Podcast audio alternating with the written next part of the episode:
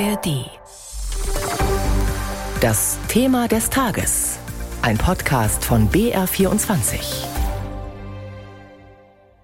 Die Gewalt im Nahen Osten seit Samstag hat die eine völlig neue Dimension erreicht. Israel ist wieder im Krieg, seitdem am Samstag die Terrororganisation Hamas aus dem Gazastreifen unvermittelt und mit ungeahnter Wucht zugeschlagen hat. Raketenangriffe und Hamas-Kämpfern ist es gelungen, die Grenzanlagen von Gaza zu überwinden. In israelischen Städten haben sie hunderte Menschen erschossen und Israelis als Geiseln genommen. Allein bei einem Musikfestival töteten die Extremisten mehr als 260 Menschen. Mehr als 900 Tote sollen es bislang insgesamt auf israelischer Seite sein. Israel schlägt zurück, bombardiert Hamas-Stellungen in Gaza. In dem dicht besiedelten Gebiet gibt es auch schon hunderte Tote. Über die Lage heute früh spreche ich jetzt mit unserem Korrespondenten in Tel Aviv, mit Julio Segador. Guten Morgen. Einen schönen guten Morgen nach Bayern. Julio, wie ist denn die Nacht gelaufen? Also bei uns war es relativ ruhig. Bei uns heißt in Zentralisrael, im Großraum Tel Aviv in Jerusalem, da gab es keinen Raketenalarm und ähm, wir mussten nicht in die Schutzräume. Ganz anders das Szenario natürlich äh, der Menschen, die rund um den Gazastreifen leben, in den Grenzortschaften. Die hatten permanent Raketenalarm. Da waren die Menschen auch immer wieder in den Schutzräumen, in den Bunkern. Aber das ist ein Szenario, das kennen Sie inzwischen. Das äh, haben wir seit Samstag, äh, sind sehr, sehr unruhige Zeiten und äh, keiner weiß, wie lange das noch gehen wird.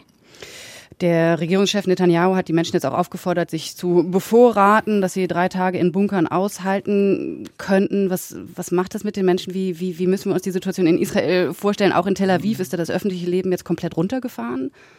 Also das öffentliche Leben ist, ist ich würde es bezeichnen, heruntergedimmt. Man sieht die Menschen, die stiller sind, die leiser sind. Viele Geschäfte, viele Restaurants haben geschlossen. Die Schulen und Kindergärten sowieso. Das trifft mich jetzt auch ganz persönlich, weil mein Sohn nicht in den Kindergarten kann. Ähm, die Menschen sind so ein bisschen in sich gekehrt. Ich habe es gemerkt, ich fahre hier immer von, von meiner Stadt, in der ich lebe, Herzliya, nach Tel Aviv. Und äh, oft sind die Menschen in den Zügen laut, unterhalten sich. Alle sind sehr, sehr leise, also in sich gekehrt. Ich würde wirklich wirklich sagen, so ein bisschen heruntergedimmt, das öffentliche Leben. Und das andere ist natürlich die Versorgungssituation. Also wir haben faktisch jetzt schon leere Regale. Äh, meine Frau wollte gestern Wasser kaufen, hat in Herzliya in unserem Supermarkt kein Wasser mehr bekommen. Die Menschen decken sich ein. Die Regierung hat gesagt, und auch die Heimatfront, das Heimatfrontkommando, es ist so eine zivile Stelle, die haben gesagt, äh, deckt euch mit Lebensmitteln und Wasser ein, damit ihr möglicherweise bis zu 72 Stunden auch in einem Schutzraum verharren könnt. Also das sind Situationen, Situationen, die man sich so eigentlich gar nicht vorstellen kann, die auch für mich ja völlig neu sind, aber mit denen muss man umgehen und äh, den Menschen, die in den Kriegsgebiet direkt sind, denen geht es noch viel, viel schlimmer als uns. Danke, Julio Segador, live aus Tel Aviv für diese Einschätzungen über die aktuelle Lage gerade in Israel. Ich bin jetzt verbunden mit Peter Lintel. Er ist Experte für den Nahen Osten von der Stiftung Wissenschaft und Politik. Schönen guten Morgen, Herr Lintel. Guten Morgen. Herr Lintel, es heißt, äh, ja, in den letzten Tagen, seit gestern schon gibt es konkretere Hinweise, dass eine Bodenoffensive Israels in Gaza offenbar bevorsteht. Die kann nur extrem blutig werden, oder? Ja, die, das ist zu befürchten. Die Bodenoffensive in einem Häuserkampf ähm, wird sehr schwierig werden, wird ähm, quasi von der Masse aus allen Winkeln beschossen werden, wird begleitet werden müssen von massiven Luftschlägen. Das heißt, wir werden ähm, im Falle einer Bodenoffensive viele Tote auf beiden Seiten sehen. Die Frage ist ja auch, jetzt gibt es gerade diese, diese gemeinsame Erklärung, unter anderem auch von Deutschland, den USA, uneingeschränkte Solidarität mit Israel was würden Sie sagen, wie weit geht diese Solidarität, wenn wir tatsächlich erleben, dass äh, auch in Gaza zuhauf Zivilisten sterben? Schon jetzt soll der Gazastreifen ja auch komplett von der Versorgung äh, abgeriegelt werden, dass da kein, keine Lebensmittel zum Beispiel mehr reinkommen. Naja, ähm, Annalena Baerbock hat ja auch schon gesagt, dass humanitäre Hilfe weitergehen äh, muss. Humanitäre Hilfe, die nicht Hamas zukommt, sondern wirklich Menschen, die in die Notsituation sind, soweit das möglich ist. Ansonsten muss man sich die Logiken dieses äh, Krieges einfach ansehen. Für Israel ist das äh, jetzt ähm, Priorität, zu versuchen, dass so etwas nie wieder geschehen kann.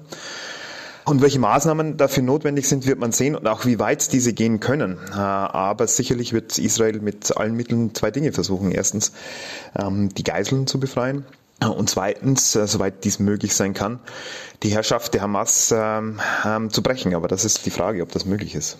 Ja, wo Sie die Geiseln jetzt angesprochen haben, ähm, glauben Sie, dass es zu irgendeiner Art von Verhandlungen äh, kommen wird darüber oder wäre das dann eine Befreiung eben durch, durch israelische Soldaten? Na, zunächst wird Israel sicherlich versuchen, ähm, diese Geiseln mit ähm, Spezialkräften oder auch mit, mit dem Vorrücken der Armee zu befreien.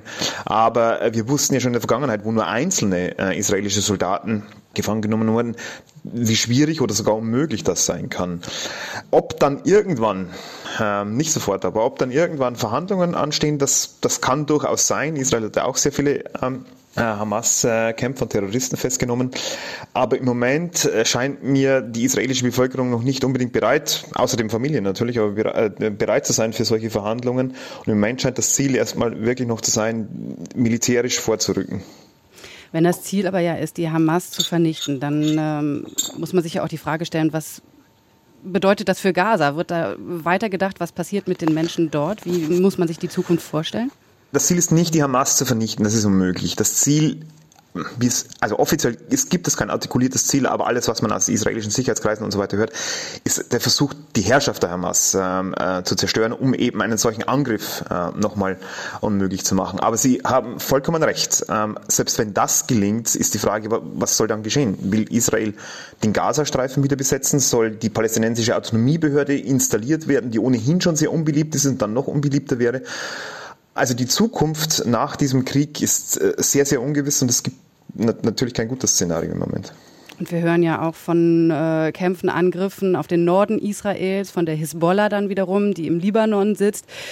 Wie real schätzen Sie die Gefahr ein, dass das Ganze tatsächlich nicht sich noch ausweitet, dass es zu diesem ähm, ja, gefürchteten Flächenbrand im Nahen Osten kommen könnte?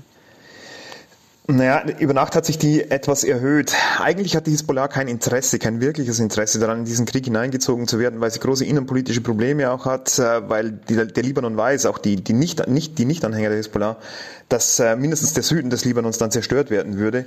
Ähm, gleichzeitig verkauft sich die Hisbollah natürlich als die stärkste Widerstandskämpferin gegen Israel und ist ein bisschen gezwungen, damit ähm, auch symbolisch zumindest interagieren.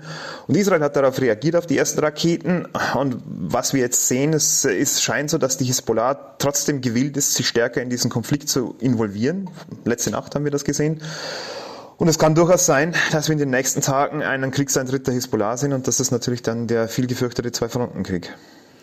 Sagt Peter Lintel von der Stiftung Wissenschaft und Politik. Vielen Dank für diese Einschätzungen und das war unser BR24-Thema des Tages zur aktuellen Lage im Nahen Osten.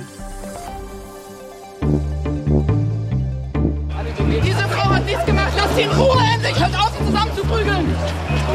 Lass sie in Ruhe, Mensch. Bayern kann manchmal ziemlich hart sein. Wenn einer glaubt, er muss sich mit Bayern unbedingt anlegen und er muss stören, dass wir dabei auch dann manchmal etwas härter hinlangen, das ist auch bayerische Art. Aber es ist schon auch schön hier. Bayern ist vielleicht nicht direktes Paradies, aber liebe Freunde, eine Vorstufe zum Paradies ist Bayern allemal. Bayern polarisiert auf jeden Fall weil Bayern immer wieder eine Extrawurst braucht.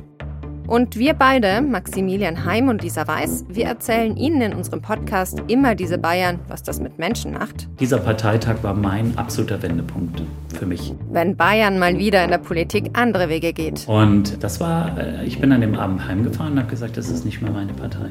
Die Migrationspolitik, der Leistungsdruck an bayerischen Schulen, die Geschichte von Laptop und Lederhose und mehr. Immer diese Bayern, der Podcast für Bayern und für Nicht-Bayern. Für Fans dieses Bundeslands. Und für Kopfschüttler. Ab 8. September in der ARD Audiothek und überall, wo es Podcasts gibt.